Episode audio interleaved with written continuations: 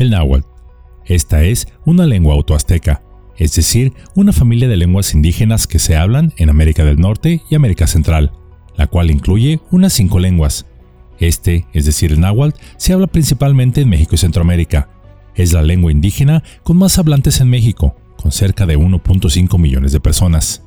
El mismo tiene una larga historia y cultura. Fue la lengua de los mexicas que dominaron gran parte de Mesoamérica en el siglo XV, así como también fue la lengua de los misioneros españoles que llegaron a México en el siglo XVI y la emplearon para hacerse entender con los indígenas y evangelizarlos. Durante casi 300 años de virreinato español y hasta mediados del siglo XIX, el 60% de la población en México hablaba alguna lengua indígena. Hoy en día esa cifra apenas alcanza el 6%. Pero, ¿qué sucedió? ¿Por qué en poco más de un siglo se perdió el número de parlantes de esa lengua y de incontables más? O de hablarles un poco de ello. Es por eso que Yolocamotes tiene el placer de traerles el día de hoy el político que destruyó las lenguas indígenas en México, modernización o imposición cultural. El náhuatl es una lengua tonal, lo que significa que el significado de una palabra puede cambiar según el tono con el que ésta se pronuncia. También es una lengua aglutinante, lo que significa que las palabras se forman añadiendo prefijos y sufijos para indicar el significado. Al arribar los españoles al territorio que la postre sería México, se encontraron con una gran diversidad de lenguas, el maya, el zapoteca, el mixteco, el yaqui, mayo, etc., pero de los cuales el náhuatl era el que predominaba en muchos de los pueblos. Los misioneros españoles tuvieron que aprender esta lengua para poder comunicarse con los indígenas, así como por supuesto evangelizarlos. Los conquistadores por su parte emplearon traductores e incluso ellos mismos se vieron también en la necesidad de aprender lenguas indígenas. De hecho, contrario a lo que se nos puede hacer creer en los libros de historia oficial, a pesar de algunas disposiciones administrativas pasajeras, en especial en el norte de la Nueva España, en el Reino de León, abolidas por la monarquía y que intentaron impedir en un inicio que se emplearan lenguas indígenas, durante el virreinato las lenguas indígenas no desaparecieron o fueron desapareciendo. Por el contrario, estas florecieron. Como lo mencioné en la introducción de esta cápsula, durante todo el virreinato e incluso hasta la mitad del siglo XIX, el 60% de los habitantes del país hablaba alguna lengua indígena. Pero entonces, ¿qué sucedió? ¿Por qué mermó la cantidad de hablantes de las lenguas originales? Bueno, esto se lo debemos a un político, sí, y seré sarcástico, a un héroe de la patria, valiente guerrero, primero en la línea de ataque que con la espada en una mano y fusil en la otra, se arrojaba valientemente hacia las trincheras del enemigo, causando terror entre sus filas. Estadista único en la historia de la humanidad, y me refiero por supuesto a la luz de México, héroe de muchos políticos, en especial del partido que todo lo revoluciona, así como sus descendientes. Y este es el benemérito de las Américas, Benito Juárez. Concretamente, Juárez no se sentó un día en la silla presidencial pensando, mmm, ¿cómo voy a prohibir las lenguas indígenas? Pero el benemérito era de la creencia que la multitud de lenguas indígenas eran un impedimento para el progreso de México. Es bien sabido que Juárez era un hombre que admiraba a lo extranjero, en especial a los Estados Unidos e irónicamente a Francia, contra la que casi vendió al país para poder derrotarla. Muchos sabemos que prefería escuchar la marsellesa como himno nacional en ceremonias oficiales, y no el himno que todos conocemos, el cual incluso prohibió que se tocara, porque, y cito, es la obra de un poeta conservador. Juárez veía en el extranjero el progreso que México no tenía. Él pensaba que, por ejemplo, el español era el idioma de la civilización y la modernidad, y que si México quería progresar tenía que dejar atrás la ignorancia y el oscurantismo, estar unidos por un solo idioma, y no dividido en una enorme torre de Babel de aproximadamente 300 lenguas originales, por lo que era necesario que los indígenas aprendieran español para que así México progresara. Pero, ¿cómo haría esto? ¿Cómo obligaría a los indígenas a adoptar el español, el idioma de sus conquistadores?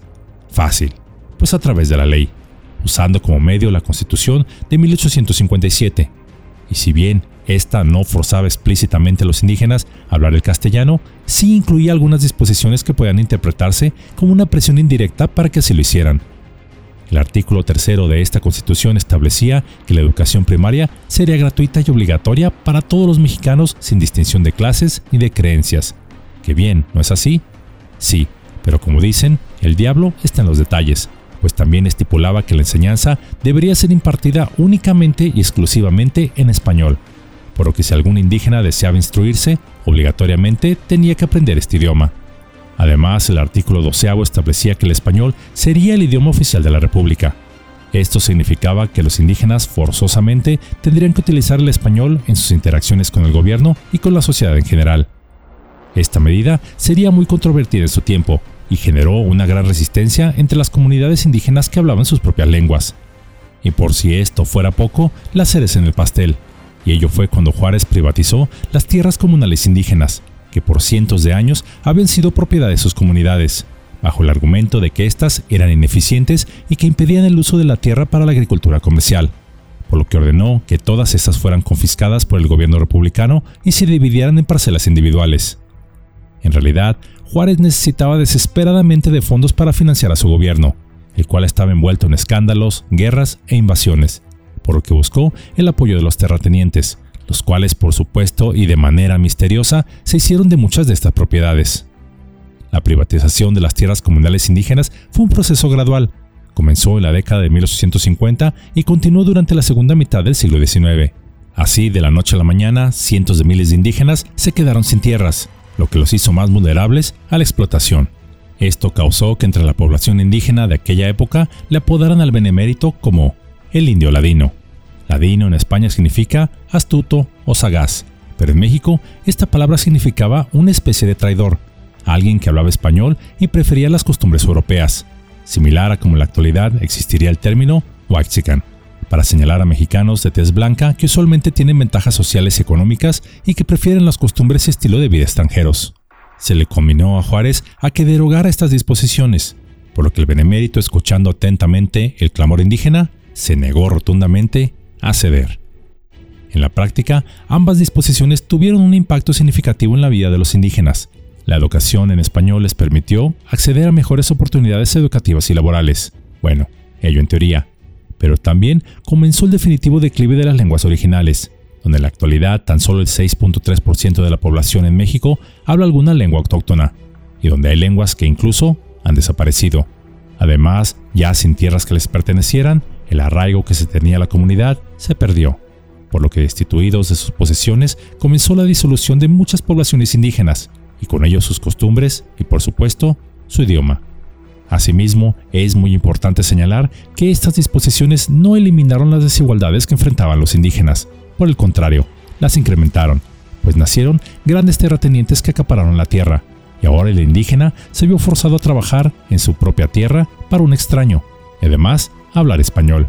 El español continuó siendo una lengua asociada con la cultura dominante y el pasado virreinal, y los indígenas que no hablaban español siguieron siendo discriminados en muchos ámbitos. En la actualidad, de las 300 lenguas indígenas de la época de Juárez, se hablan tan solo 68, y las cuales también han ido desapareciendo o se encuentran en peligro de hacerlo. Y aunque hay algunas como el náhuatl que se ha fortalecido y la cual se habla en 15 estados de México, así como países como El Salvador, e incluso se enseña en algunas universidades y escuelas del país, esta no ha sido la suerte de las otras 67 restantes.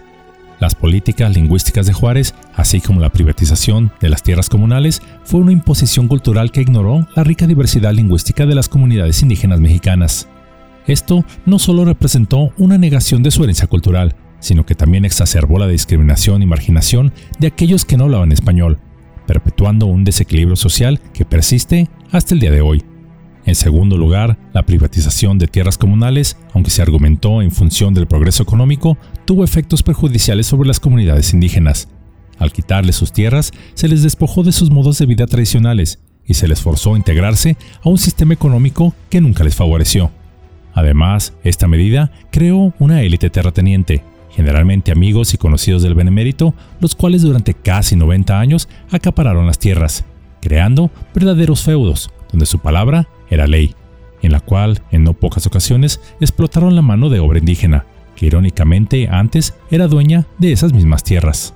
La próxima vez que escuches por ahí que las lenguas indígenas se están perdiendo o veas a una persona de esta comunidad pidiendo ayuda monetaria en las calles o intentando vender sus productos al lado de una carretera, recuerda al benemérito, quien a pesar de ser indígena, sembró las semillas de la desigualdad económica y social que continúan arraigadas en la sociedad mexicana, debilitando la herencia cultural de nuestro país. Paradójicamente, entre sus múltiples frases y discursos, hay un par de ellas que podemos destacar, y que parecieran ser contradictorias a su actuar. La libertad consiste en poder hacer todo aquello que no daña a los demás. O, nunca abuses del poder humillando a tus semejantes, porque el poder termina y el recuerdo perdura. A mi punto de vista personal, creo que la medida se implementó de manera incorrecta y precipitada, y ni qué hablar de la corrupción que existió en el despojo de las tierras comunales indígenas que fueron ya el último clavo en el ataúd. Afortunadamente, nuestro México actual reconoce la contribución y riqueza de las lenguas originales, aunque aún falta mucho por hacer. Y aunque es posible que más de algunos se rasgue las vestiduras por bajar del pedestal a Juárez, pues así se ha repetido hasta el cansancio en todas las ceremonias, discursos oficiales, libros escolares, etc., que lo han pintado a Juárez, o como él mismo se llamaba, Guillermo Tell, para sus cuates políticos, como un iluminado en la tierra, la verdad no es tan gloriosa como parece, y como todo político tuvo aciertos, pero también grandes errores. Ustedes serán el jurado que dé el veredicto sobre estas medidas implementadas por el benemérito, si fue lo correcto o no, si fue precipitado, una ocurrencia o una necesidad nacional. Pero ahora ya saben quién fue el que inició el declive de las lenguas originales en el país y por qué el español es ahora el idioma mayoritario de nuestro amado México.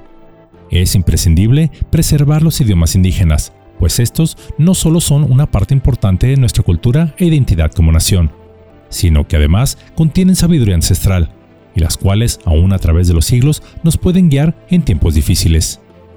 Finalmente, creo que cada lengua, entre ellas por supuesto las indígenas, son como un poema, una melodía que merece ser escuchada y celebrada en el concierto de la humanidad, donde al igual que un instrumento, ninguna sobra, ninguna falta.